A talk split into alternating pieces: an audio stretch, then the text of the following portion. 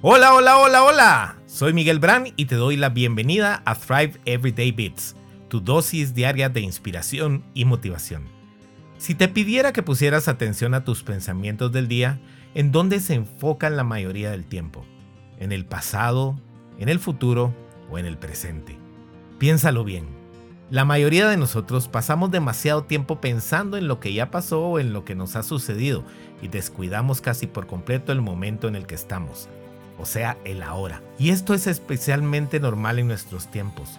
Con tanto corre-corre, distracciones, noticias e información que fluye por todas partes, es casi imposible disfrutar y aprovechar los momentos que vamos viviendo minuto a minuto. Por si esto fuera poco, todos están queriendo llamar nuestra atención a cada instante. Redes sociales, publicistas, familias, amigos. Nos mantenemos perdiendo el enfoque ante cualquier notificación o mensaje. Si tan solo fuéramos capaces de concentrarnos en una tarea a la vez, en lo que estamos haciendo o pensando en este momento, podríamos ver cómo nuestras vidas no solo mejoran en todo sentido, sino que tendríamos la valiosísima oportunidad de apreciar, valorar y recibir aún más. Cada instante, una buena conversación, un trabajo gratificante, una interesante lectura o un merecido descanso todo el tiempo estamos pensando en qué hubiéramos hecho en lugar de lo que hicimos, o en cómo alguien o algo nos perjudicó, lastimó, o quizás en cómo las cosas hubieran sido de otra manera si en el pasado algo distinto hubiera ocurrido. Por otra parte, vivimos todo el día preocupándonos por qué puede o no suceder en el futuro. Cierto, es muy prudente planificar y analizar nuestras acciones, pero si vivimos toda la vida ansiosos por lo que pudiese ocurrir, ¿cómo habríamos de disfrutar a nuestros seres queridos? Lo valioso de la compañía presente, lo lindo que es trabajar en lo que nos gusta, lo gratificante que es prestar una profunda atención a nuestro entorno. Como te dije anteriormente, es difícil pero nunca imposible.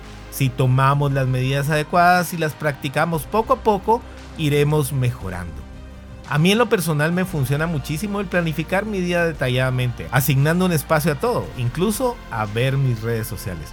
Me mantengo ocupado en lo que me encanta hacer, por lo que pocas veces me pongo a sufrir el pasado que ya no existe o a preocuparme por el futuro que ni ha venido. Claro, no siempre lo logro, pero si algo puedo decirte es que si en ese momento me siento en paz, seguramente es porque estoy viviendo en mi presente. Si siento estrés, ansiedad o angustia, lo identifico y lo uso para regresar a la hora. Esto lo logro poniendo atención a mi cuerpo y a mis emociones. Además de esto, me tomo un espacio para orar y meditar cada día. Escribo todo el tiempo, escucho mis audiolibros y siempre me fijo en lo que estoy pensando. Sí, Suena laborioso, pero te aseguro que te vas acostumbrando y además, ¿acaso no vale mucho más la paz que obtienes cuando sabes que el único momento que en realidad tienes para dar lo mejor de ti es el ahora? La mente desocupada es el taller del diablo. Isaías 26:3. Por favor, comparte este audio con todos. Quién sabe, podrías cambiarle el día o la vida a alguien hoy mismo. Bendiciones.